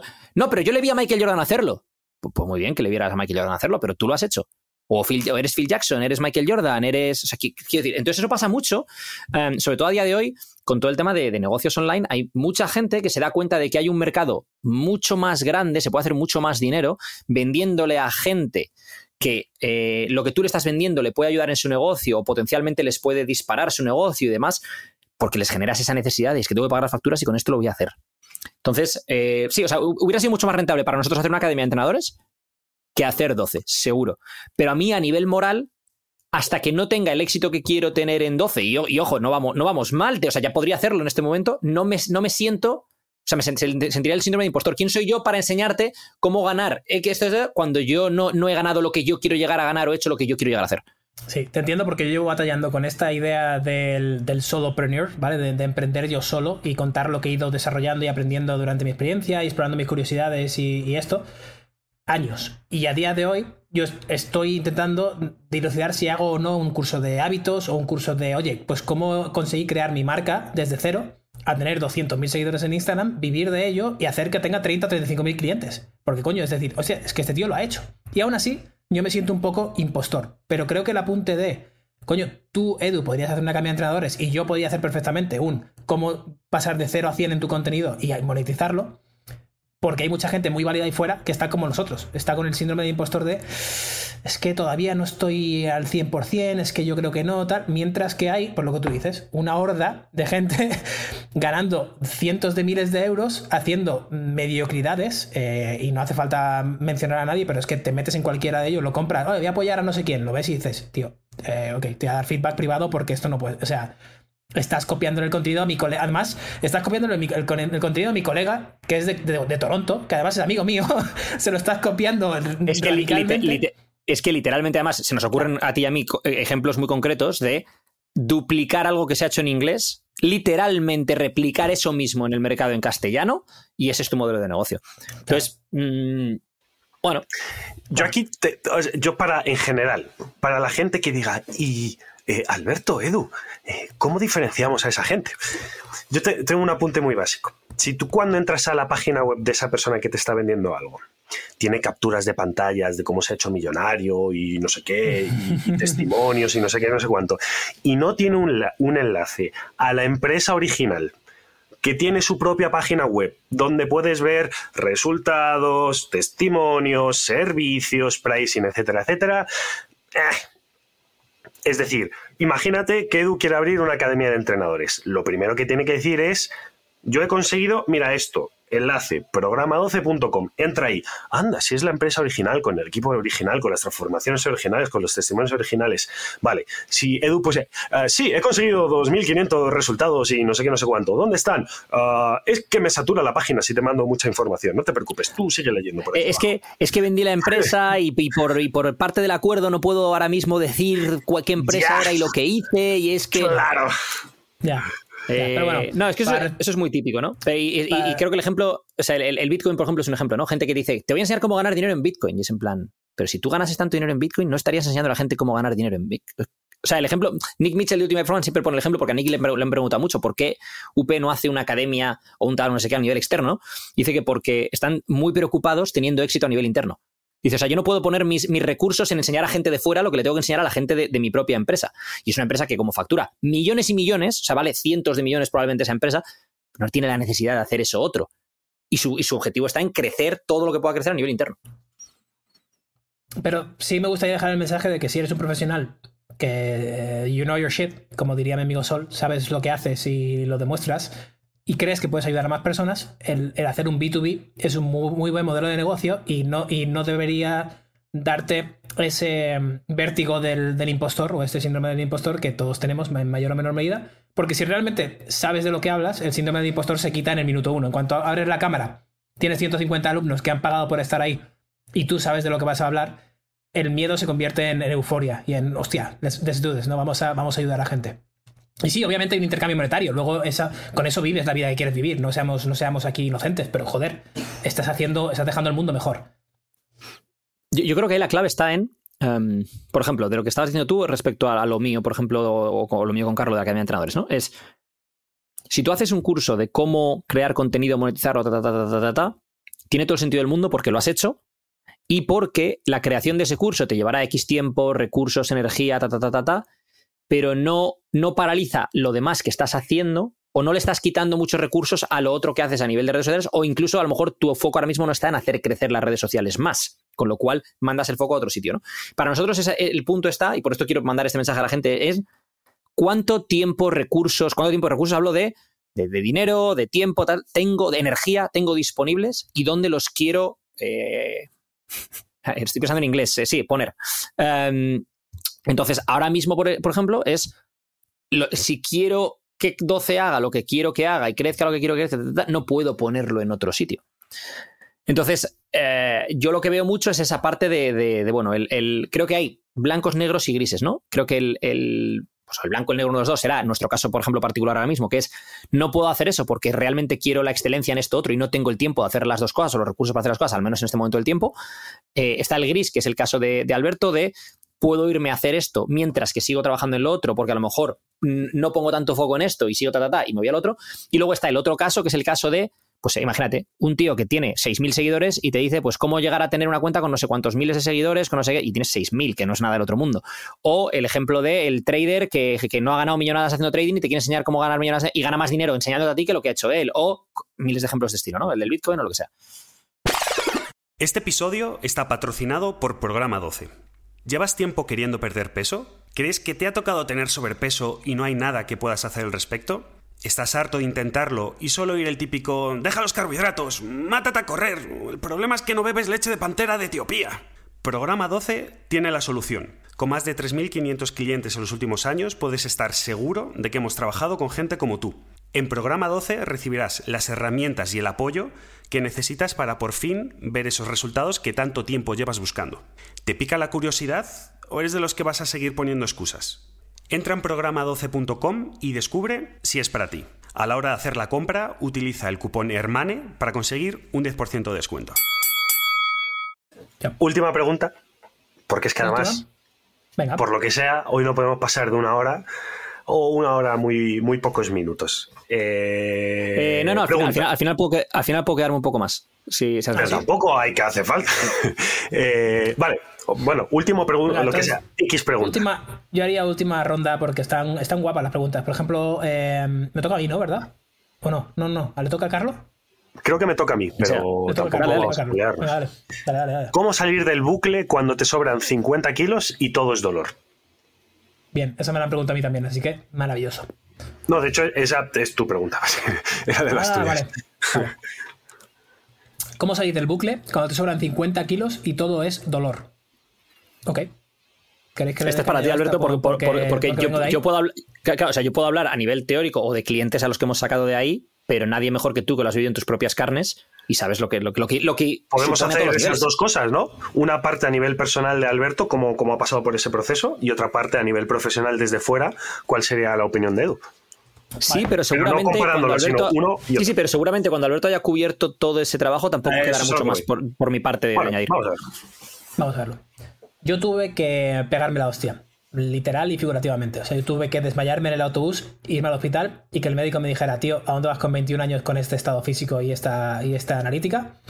Para darme cuenta que tenía que hacer un cambio. Y luego tuve que también darme cuenta que el cambio que quería hacer me iba a llevar mucho más tiempo del que yo pensaba, gracias a varias personas por el camino, y que ese cambio tampoco tenía que ser tan radical como yo pensaba. Creemos que mm, es, es exactamente lo mismo el perder un kilo que perder 100. Simplemente 100 lleva mucho más tiempo y la adaptación que tengas que hacer a largo plazo será distinta a perder un kilo nada más. Pero no vas a perder un kilo si no cambias los hábitos a largo plazo. Me explico. Vas a perder un kilo si te cortas un brazo o si pierdes líquido o si haces cualquier burrada. Pero si quieres perder un kilo, eh, como todos creemos que tenemos en mente aquí el perder un kilo, que es de grasa y mantener masa muscular y que todo eso tenga una repercusión positiva en tu salud, eh, o dejas de comer sin darte cuenta de lo que estás comiendo y empiezas a meter algo más de conciencia en lo que comes y tienes una idea de qué son las calorías y los nutrientes, te informas un poco. Eh, a, mí, a mí la analogía que me gusta usar aquí es no invertirías en un terreno, por ejemplo, sin saber la ubicación, qué positivos tiene, qué negativos tiene, cuál es la rentabilidad a largo plazo, cuál es el coste, todo esto. No, no irías a un, a un banco y le dirías, oye, me das una hipoteca de 750.000 pavos que me ha gustado este trozo de tierra que hay aquí. Y el del banco te va a decir, eh, sí, bueno, ¿y qué vas a hacer ahí? Yo qué sé, yo, yo, tú dame la pasta que ya veré lo que hago. Yo voy a poner una tienda de campaña de momento. Na- nadie haría eso en su sano juicio, ¿no? Haces un poco de research. Esto es lo mismo. No te embarcarías en una aventura como es la de cambiar el estilo de vida para eh, perder esos, 100, esos 50 kilos que tienes en mente, como, como dices, que después también no son 50 kilos, también hay que decirlo, a lo mejor son 35, a lo mejor son 25, a lo mejor son 60. O sea que tenemos un, una obsesión por el número en la báscula, creo que demasiado arraigada, cuando luego ese número va cambiando y va siendo dinámico con, el, con la vida. Y luego también te das cuenta que no necesitas eh, ese, por lo menos en mi caso, ¿no? Esa, ese sueño físico que tenías en mente. Llegas a, eso, a esa imagen de, de Adonis y abdominales, no sé qué, y dices, eh, realmente me gusta más desayunar por la mañana mi café con un poco de dulce o lo que sea, y eso supone que no tengas esos abdominales tan marcados como yo pensaba que quería, pero es que prefiero mucho más esto y el paseo al sol y a lo mejor entrenar tres veces a la semana en vez de cinco y no hacer tanto cardio. Eso ya son pequeñas preferencias que vas haciendo y vas ganando con la experiencia. Pero yo diría que el primer paso para encontrarte es tener claro que esto va a largo, a largo plazo, saber qué pequeños cambios puedes ir controlando por el camino. El cambiar el simple hecho de beber Coca-Cola normal por Coca-Cola cero, para mí, por ejemplo, cuando yo tenía 21 años, supuso 1500 calorías menos en el día, con lo cual eso fue un cambio radical. 1500 calorías menos en el día a lo largo de un mes son, Edu. Eh, 45.000, más o menos. Más o menos. Y estamos hablando de 3,500, one pound, son dos, unos. Son 5 kilos de grasa, más o menos, 45.000 calorías, ¿no? Eh, eso es, más o menos. Estamos hablando de 5 kilos solamente cambiando que la fuente de mis líquidos fuera no calórica eh, en vez de calórica. ¿Y cómo consigo eso? Sabiendo que lo que me estaba metiendo inicialmente era calórico. O sea, yo voy mucho a sé consciente de lo que estás haciendo y luego sé consciente de los pequeños cambios que tienes que incorporar a largo plazo para conseguirlo. Y ya verás cómo ese dolor de 50 kilos que ahora mismo te parece inmenso se convierte en, vale, ok, tengo un largo camino por delante, pero no parece tan malo como, como yo tenía anticipado. Creo que por añadir un par de cosas a lo que ha dicho Alberto, pero, pero te acuerdo obviamente con todo lo que ha dicho Alberto. Em, voy a añadir dos cosas. Una, lo del tema del micro, macro, macro, micro que hablamos en el podcast anterior. Es cuando te sobran 50 kilos, céntrate en lo macro, no en lo micro. No es que la sal que le tengo que echar a la comida, no es que no sé. Oye, vamos a ver. Cosas básicas. ¿Sabes lo que es el NIT? El NIT es lo que quemas en tu día a día sin hacer, sin hacer ejercicio per se, por cuánto te mueves. Ah, que es que no te estás moviendo nada, pues empieza a moverte. Empieza a registrar, por ejemplo, cuántos pasos hace el día. Empieza a lavar los platos a mano.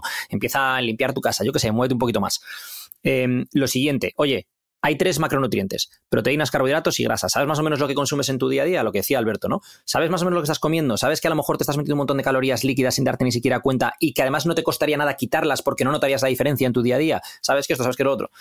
Eh, tema de entrenamiento de fuerza. Eh, habría que ver el caso. Hay gente a lo, que a lo mejor le diría, primero céntrate en perder peso solo moviéndote más y comiendo mejor y cuando hayas perdido X peso empiezas a entrenar, porque si vas a hacer ese entrenamiento de fuerza como lo hizo Alberto, supervisado por un profesional, pues al final, mmm, si te sobra mucho peso y entrenas por tu cuenta sin estar supervisado, puedes acabar con mayores problemas que si no empiezas. Entonces ahí es cuando vería, pues a lo mejor empezaría solo con perder peso, moviéndome más y comiendo mejor, y luego ya me plantearía el tema de entrenamiento de fuerza, que, que obviamente en algún momento va a llegar.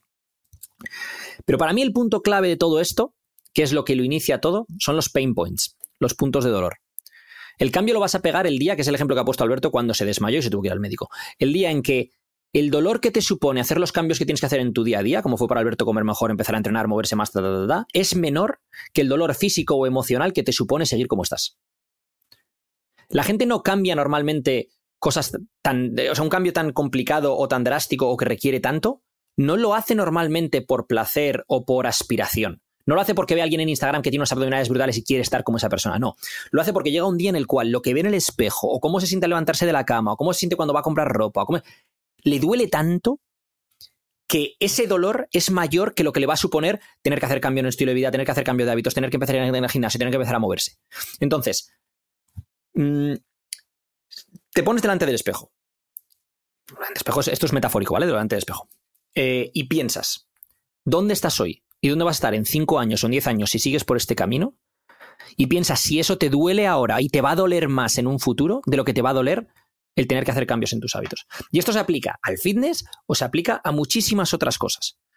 Porque normalmente es que mmm, somos así los seres humanos, porque no, no estamos hechos para eh, perseguir el placer tanto como para huir del dolor. Y el problema es que hay veces que huir de un dolor supone meterte en otro dolor y tienes que elegir cuál es el dolor que más te compensa. Y ahí es donde se, donde crea el problema, porque la gente dice, no, es que si empiezo a entrenar ahora, es que si empiezo no sé qué, es que esto me va a costar, voy a estar incómodo, me voy a sentir no sé Ya, ya, ya. ¿Y qué tal estás con tu vida ahora mismo? ¿Estás guay o qué? Ahí es donde está la clave.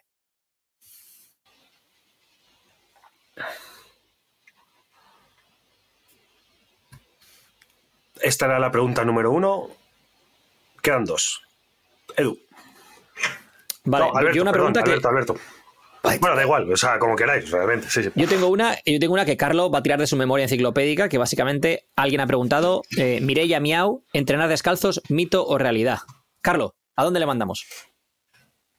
Eh, fue un podcast con eh, ¿El ochenta y Pollatos, tantos o el noventa y pocos, algo así? con Pollatos con- y Pinteño. ¿Eso ¿Pinteño? es? Sí, Sí. Pinteño, Pollatos y Pinteño. ¿Es el ochenta y Eh, tantos o el noventa y pocos? Por ahí anda. Mi, mi memoria. Mi memoria mm, viene determinada por lo rápido que sea mi internet, ¿vale? Entonces, pues. eh, O sea, yo me acuerdo de que es ochenta y tantos o noventa y pocos y de que Alberto no 90, pudo estar porque le coincidía moda con un viaje o alguna barefoot, cosa.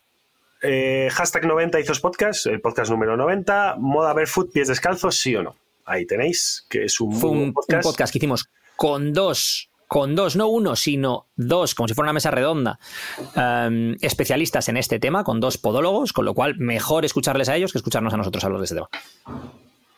Boom. Absolutamente. Absolutamente. No fue Pinteño, no, no fue Pinteño, fue Paco. No fue, fue, fue Paco. No, ya me has- me has metido tu Pinteño en la cabeza, no fue Pinteño, fue Paco, que que Pin- Pinteño no es podólogo, Pinteño es fisio. Fue con, fue aquí- con Pollatos y Paco Mateos. Desde aquí un saludo a todos.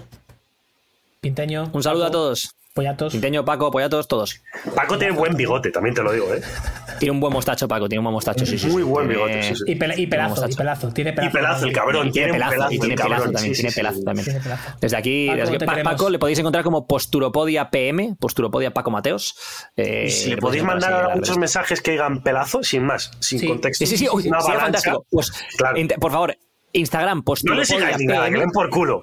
Pero Repito, simplemente pelazo. Posturopodia PM y le mandáis en mayúsculas pelazo. Pelazo. Ya está. Sin más contexto. Por favor. por favor, pelazo. maravillosísimo. Pero inundadme, por favor. O sea, tenemos que Maravilloso. llegar a 10.000 mensajes.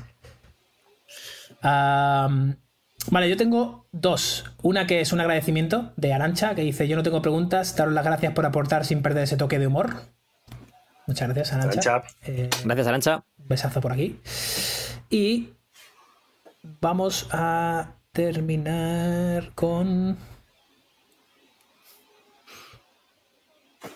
Estos son los silencios que queríais que no rellenase de ninguna forma, ¿verdad? Eso No, estos no son, estos son los que, estos son Estos los que no, puedes rellenar. vale, perfecto. Estos son los que puedes rellenar. Ah, Maravilloso. Sí, Vale. pero- Rellena, rellena, hijo, rellena. Ah, ¿no? que eh, ¿quién dice esto? Jesús, Jesús MFDEZ, que dice, ¿qué hábitos tenéis para enfrentar momentos jodidos de verdad? O sea, en un momento jodido de verdad, ¿tenemos algún hábito, algún sistema o tenemos alguna forma de, de gestionarlo o de comprenderlo? Yo hay un, más que hábitos para mí cuando he tenido momentos complicados utilizo una frase que de hecho es la frase es de D.H. Lawrence y es una frase que dicen en la película de la, la Teniente O'Neill que es jamás he visto a un animal salvaje compadecerse de sí mismo un pájaro caerá muerto congelado de su nido sin haberse compadecido jamás de sí mismo es decir yo utilizo el, el mirarme al espejo no literal y figurativamente y pensar eh, cuando un perro tiene tres patas sigue andando y sigue corriendo no, no le ves decir, no voy a andar porque tengo tres patas. Ya no puedo andar, llévame tú. O sea, los animales salvajes no se compadecen de sí mismos, sobreviven. Es el ser humano el único que, porque puede racionalizar las cosas, tiende a compadecerse de sí mismo. Entonces, yo los momentos jodidos es, sabes que, vas a tener que pasar por ese momento, vas a tener determinadas emociones con las que vas a tener que lidiar. Puede ser frustración, puede ser tristeza, puede ser enfado, puede ser lo que sea, y es normal que las tengas. Eh, procura que esas emociones no te lleven a tomar malas decisiones, dentro de lo que cabe, obviamente. Y, y sé consciente de que eh, ningún animal se compadece de sí mismo porque eso va en contra de la, de la supervivencia. Uy, perdona, que tengo aquí una, una alarma. Perdón. Porque va en contra de la supervivencia. Entonces, en los momentos jodidos, tu objetivo principal es sobrevivir ese momento y buscar la luz al final del túnel. Yo, una palabra que después ramifica en dos, que se llama Muay Thai.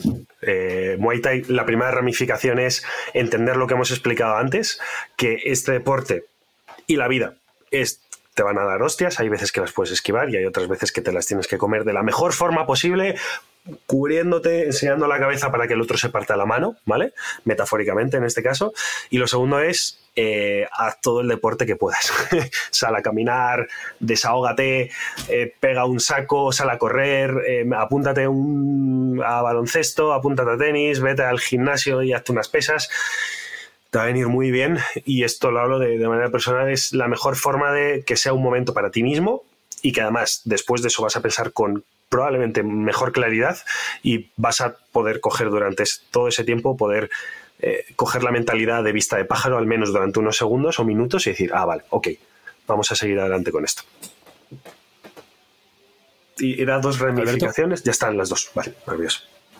Me Em, yo, ten- es- yo tengo dos también. Yo, lo que pasa es que también depende de la severidad del problema. Si es muy jodido. Tam- También es verdad que afortunadamente, aunque haya tenido pérdidas en la familia y ciertas enfermedades y duermas en la calle y todo esto, no he tenido todavía, y toquemos madera, ¿no? Un, vas al médico y te dice, oye, que te quedan dos semanas de vida. Y hostia, y ahora cómo, cómo manejo eso, por lo menos las emociones que me, que me surgen de ello inmediatas, ¿no? Porque luego a largo plazo, la próxima semana, lo gestionas fácilmente, entre comillas, ¿no? Vale, pregunta. Es que, es que ahora que has dicho esto, mm, perdona que te interrumpa, pero es que va de la mano. Cuando te pasó lo del, lo del tío del Starbucks, lo de la sangre, que eso, que, eso, que eso, aunque no te lo ha dicho el médico, te da que pensar en plan, oye, lo mismo. Sea, te- Si quieres, da un poco de contexto sobre, sobre esto que he dicho, porque eso sí que te debió de llevar a, a- a sitios oscuros. Eh, sí, es simplemente en un día en, en Málaga, un, un hombre en el, en el servicio, se, no sé si se intentó suicidar o se, se- básicamente se cortó con una cuchilla y mi reacción natural fue tirarme hacia, hacia él para tapar la, la hemorragia y gritar ayuda, ¿no? Y pedir ayuda y ya está, acabé pues manchado de sangre, cubierto de sangre, acabé en el hospital poniéndome vacunas y haciéndome análisis para, para saber si tenía algún rollo porque era, era un, un hombre que vivía en la calle, drogadicto y esto que lo conocían por allí. Em, la respuesta inicial fue, eh, uno, llamé a Marina, eh, llamé a, mi, a mi chica a las, no sé, en cuanto salí del hospital, llevaba como seis horas en el hospital, y me puse a llorar directamente. Le conté, primero fue un poco de broma, ¿no? Eh, me iba a poner a trabajar, me iba a poner a escribir el libro, que estaba justo además escribiendo el proceso del, del Atrévete a comer, eh, que tenía que hacer el manuscrito para el día 1 de septiembre, estábamos hablando del 1 de agosto, con lo cual dije, ah, perfecto, me pongo ahora y lo tengo listo en 30 días. Eh, y catapum, y llega, ¿no? Y mi primera reacción fue, y lo que tú dices de lo que los animales no se compadecen, ¿no? Pues usé un poco la, esa excusa de, joder, y fíjate que me iba, justo cuando volvía del, del baño, me iba a sentar a ponerme por fin a escribir el libro y me pasa esto, ¿no? Y, te, y usas el humor para gestionar un poco la... la no sé si el miedo o la, o la decepción contigo mismo o, o un poco también el asumir que hay cosas que están fuera de tu control. Creo que fue un poco también el- la hostia de realidad, ¿no? De decir, no, no, no controlas tanto como crees que controlas, tío. O sea, tú estás Y qué aquí- injusta, qué injusta situación y qué injusta es la vida, ¿no? O sea, por intentar ayudar a una persona, lo mismo te has podido coger una hepatitis, un SIDA, un loco. O sea, porque por literalmente por intentar ayudar a alguien. Sí, pero realmente no pensé en eso. O sea, fíjate, curioso. Yo pensé más en, joder, qué poco controlas de tu vida, eh, Alberto, que tú creías que tu- el, día de hoy iba a ser sota, caballo, rey, ¿no? Y vas a volver con tu familia tranquilamente y, oh, he escrito una parte del libro y qué guay, no sé. Y de repente, zasca, ¿no? Llega la vida y te dice, sí, sí, amigo mío. eh, hello, hello, my old friend. Welcome darkness, my old friend, ¿no? Y, y me puse a llorar, tío. Me puse a llorar como una magdalena. Y, pero luego se me pasó. O sea, yo soy mucho de. mm, Estoy triste y me apetece llorar. Lloras y no pasa absolutamente nada. Y luego lo que dice Edu. Vale, ¿cuál es el siguiente paso? ¿Qué puedo hacer ahora? Pues me puedo tomar el antiviral. Me puedo hacer los análisis a 30, 60 días que me, que me piden. Y no puedo hacer absolutamente nada más. Al día siguiente llego a casa de. Bueno, por la noche llego a casa de mi familia, me encuentro un poco raro, me hago un test del COVID y encima tenía, me había pillado el COVID. Con lo cual era pum, ¿no? Era. Vale. Otra cosa menos en mi control. Ahora, ¿qué puedo hacer? Pues relajarme, estar en casa, intentar no contagiar a nadie más y ni libro ni pollas. Espérate 15, 16 días y, ya verás si luego puedes, eh, puedes hacerlo. Y luego de ahí surgió algo muy bonito que es, en 14 días me escribí el, el manuscrito del libro y ha quedado bastante bien. A lo mejor yo lo leo ahora y digo, "Ay, podría haber cambiado esto, un par de toques aquí y allá, podría haberlo hecho un poco más largo y explicar un par de cosas más, pero como es un 8, un 8 sobre 10, ¿vale? Estoy satisfecho con él, ¿no? Y después de todo lo que haya pasado, es un. Hostia, pues tampoco lo he hecho tan mal con lo que tenía bajo mi control. Es. eh, además, fue una de esas situaciones, yo me acuerdo cuando me lo contaste, que, bueno, mi respuesta, pues aparte de, lo normal, eh, fue decirte en plan, bueno, todavía no sabes si te has cogido algo o no, porque no te han hecho los análisis, no te pueden decir, no, o sea, es, intenta no pensar en ello hasta que. Entonces, es- hay dos tipos de situaciones, ¿no? Algo, una situación en la cual algo ya ha pasado, ya es, ya es certero, y otra en la cual se te genera esa incertidumbre, ¿no? De puede pasar esto o esto en qué puede desembocar y demás, ¿no? Creo que son dos situaciones que se enfocan de, de dos puntos de vista diferentes, ¿no? Uno es Yo en tu caso, por ejemplo, la frase que utilizaría, que soy muy de frases de estas, es eh, preocuparse es como una mecedora, te entretiene pero no te lleva a ninguna parte. O sea, no, no lo sabes, ni procura, o sea, intenta, es, normal que te preocupes, pero o sea, como no lo sabes. eh, y luego la otra es más la de eh, eh, todos los días sale el sol, el sol chipirón, ¿no? O hay, o hay, hay luz al final del túnel, ¿no? Eso, es que ríete, Carlos, pero es que eso, eso es lo que le decían a Felipe Reyes cuando se murió su Sí, padre. sí, ¿Te claro. acuerdas que le Pues de hecho, es, es- para mí esa Claro. canción es esa, esa Eurocopa. Exacta, esa es Eurocopa. No, pero- y eso pero- fue todo eso porque fue cuando se murió su padre. Y, le- y le cantaban Justo todos a Felipe una semana Reyes, la de- antes de empezar la es. concentración para la, el es. Eurobasket, perdón. De, Y le, y le cantaba- por eso yo por eso yo asocio esa canción a eso, porque esa canción de Hey Chipirón, Sí. todos los días sale el sol, Chipirón, que le- se la cantaban a Felipe Reyes que se acaba de morir de hecho, padre. era que se iba a Ey probar- Felipón. Ey Hey, Felipón, Felipón, todos los días. todos los ¿sabes? días. Eso es. Que- que Entonces, por eso lo tengo asociado a eso, porque es una situación, imagínate, se, se le ha muerto su padre. O sea, es. Sí, Y ahora, y ahora, y ahora va al Eurobasket y el Eurobasket le parecerá, y a mí qué más me da, si gano o no gano, medalla o no medalla, ¿sabes? Justo, justo. Pero el todos los días sale el sol es un poco. Es una. Para mí es una buena frase, una buena canción, ¿no? El decir, hostia, es que es verdad. Y cuando ya no salga el sol, estás muerto, con lo cual te da un poco igual. O sea, el día que no salga el sol, estás muerto. Y todos los días, pues tienes una oportunidad para que salga el sol. Esto no es positivismo barato y tóxico, sino que es, coño. Salvo, más- salvo que vives en el norte de Suecia, que ahí estás jodido. Ahí hay seis meses de no va a salir el sol, ¿sabes? Y luego el tema también está en. A mí lo de todos los días sale el sol también me lleva a un punto. eh, perdona, Carlos, por no eh, darte bola con el humor. Ha sido gracioso. Eh, a mí, a mí esto del sol me lleva también a un punto de. Sí, sí. de Remontar el sol. el es un poco como. sa- ¿Sabéis esto de cuando ves. Lo- de- lo puedes buscar en YouTube o donde sea, vídeos de estos de cómo de grande es nuestra galaxia, cómo de grande, no sé qué, de la Vía Láctea, no sé qué, y vas viendo y cómo de pequeño es el- la Tierra, y cómo de pequeño es nuestro Sol, y cómo de pequeña es nuestra. y cómo de pequeño. y un poco quiénes somos en todo esto, ¿no? Pues un poco el todos los días sale el sol es un poco eso, ¿no? Al final nosotros somos hormigas en todo, en todo este tal. O sea, te pase lo que te pase a ti hoy, al sol le da igual, al mar le da Al- igual, al- universo le da sigue. igual.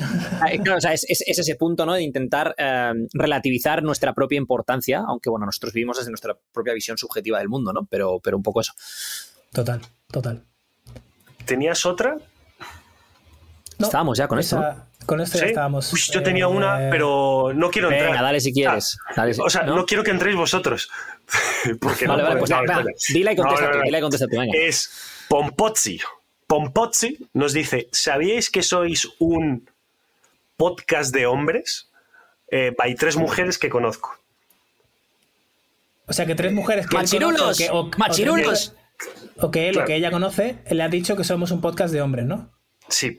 A ver, siendo tres hombres quien presentan y dirigen este podcast, Pues Es el normal statement está correcto. que el humor, es una frase el estilo, la forma de comunicación, no es que esté enfocada a hombres, no es que nos sentemos los tres y digamos, vamos a decir cosas de pollas, no, no, no.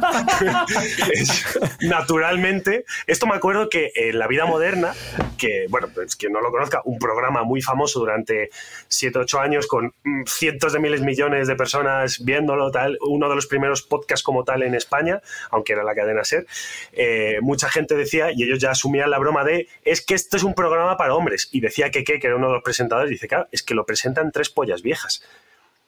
Claro, nosotros no es que lo hagamos excluyendo a las mujeres, pero evidentemente todo va a ir ligeramente más, no más enfocado, si es que, si es que sale solo.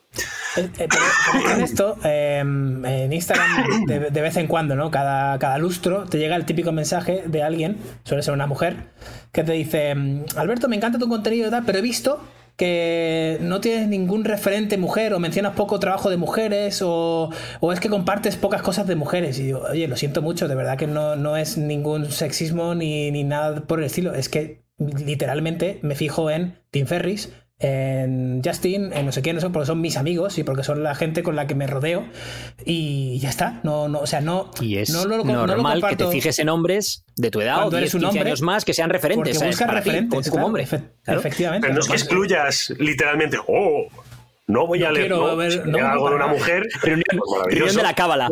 Oye, Sí, chavales, claro. aquí vamos a hablar de Kobe Bryant, no de, de em, yo qué sé, De ¿cómo se Vanessa, llama la no de Vanessa? Bryant. Sí, sí, no, de- no, no, no. Claro. sí, Vamos a hablar no, Es- no, de Kobe y de Es Michael como, no, y de es Phil. que solo veis, solo veis cine de hombres. Es que el 90% de los autores de los Uf, últimos te- tenía una broma, 100 tenía una broma ahí, es que la dejas votando. son, son hombres.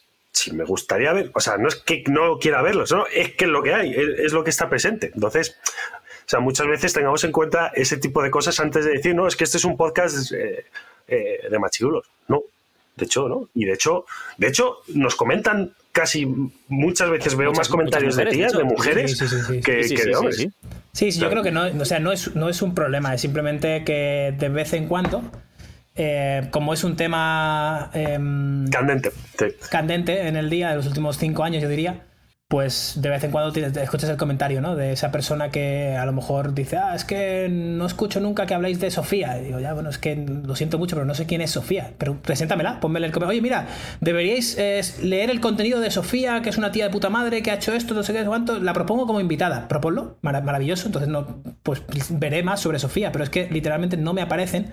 Porque también el algoritmo y todo este rollo está orientado para que a ti te enseñe lo que tú te, si- te vas a sentir identificado, con lo que te vas a sentir identificado, con lo cual a mujeres, pues por norma general, le enseñarán más contenido de mujeres y a hombres le enseñarán más contenido pues del Joko Willink, del David Goggins y del tío que se pega a las duchas frías. Es que es, Mira, es que, es que es normal.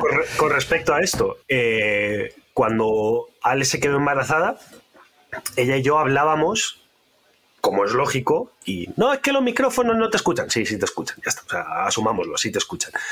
Hablábamos de cosas de embarazo. A mí me salía cero contenido de embarazo y a Ale era pero petado, pero petado a muerte. Y es una de si es que tenemos los mismos gustos parecidos a nivel profesional, a nivel de comunicación, a nivel de películas, etcétera, etcétera. El algoritmo sabe que yo soy un maromo y me tiene que enseñar cosas de maromo porque es lo que a lo que le han entrenado. Mientras que ella ha hablado de embarazo y de repente es como pi, pi, pi, chorro de contenido. Sí. Así que Pompozi eh, y a tus amigas, eh, amigos, no, no es un Que nos hombres, mejor. Ni mucho, ni mucho menos. Claro. Para nada. Sí, sí. Edu. Poco más que añadir. Es que a mí todo esto me parece, me parece muy obvio. Eh, o sea, quiero decir que, que lo, lo que hemos explicado, ¿no? Es decir, al final somos tres tíos hablando, una conversación, digamos, como de bar, hablando de lo que sea que estamos hablando, pues sí, la forma de comunicar será de tres tíos en su treintena. Igual que, igual que por ejemplo, a lo mejor un- habrá determinados chavales de 20 años que nos escuchen y les guste ir y aprendan cosas y les motive, y habrá otros que, pues no, y se vayan a TikTok, porque no les encajará Pero- nuestra forma de comunicar o nuestras bromas de los años 80, o, o ¿te acuerdas de Super Mario? Y el chaval dirá, pero ¿qué es Super Mario? ¿Qué me está...? sea, O porque yo- no decimos la palabra bro. O bro, claro. Escucha, mis primos de 20 años. Es acojonante la cantidad de veces que dicen bro en una. O sea, como tío, como nuestro tío, pero por 10. Como un mexicano. Güey, ¿sabes que lo utilizan cada cuatro sí, sí. palabras? Pues igual es una de, pero ¿en qué mundo estoy? Es verdad que nos- para nosotros es tío y para ellos es bro, no lo había pensado, ¿eh? Jamás. Sí, sí. Pero sí, es sí. como. Entonces, como bueno, que- es un, es un poco eso, ¿no? Que, que te encaje más o menos eh, pues nuestra forma de comunicar, porque te encaje más o menos nuestro perfil a, ti- a título personal, ¿no? Y Pero por, pero por aclarar, más, en, o sea, en ningún momento estaba esto diseñado eh, para que solamente nos escuchen hombres, ni está dirigido para hombres, ni mucho menos. O sea, aquí intentamos tratar todos los temas y supongo que intentamos hacerlo útil y divertido, ya está. Y eso aplica para todo el mundo. Y yo creo que útil y divertido ha sido este podcast número 2 de QAs. Nico pone música. De PIR, de PIR. PIR, PIR. PR. PR. El PIR. Y yo empiezo a despedir a Alberto Álvarez. Muchas gracias por estar aquí con nosotros, como siempre. Arigato gozaimasu. Eduardo Barrecheguren, Edu, gracias. Hasta luego, perros, perras, perres, perks. Para que no haya dudas. A todo el mundo. Nos vemos a la próxima. Comentar, compartir y darnos amor. Hasta la próxima. Chao, chao. Hasta Mucho luego. amor. Chao, chao.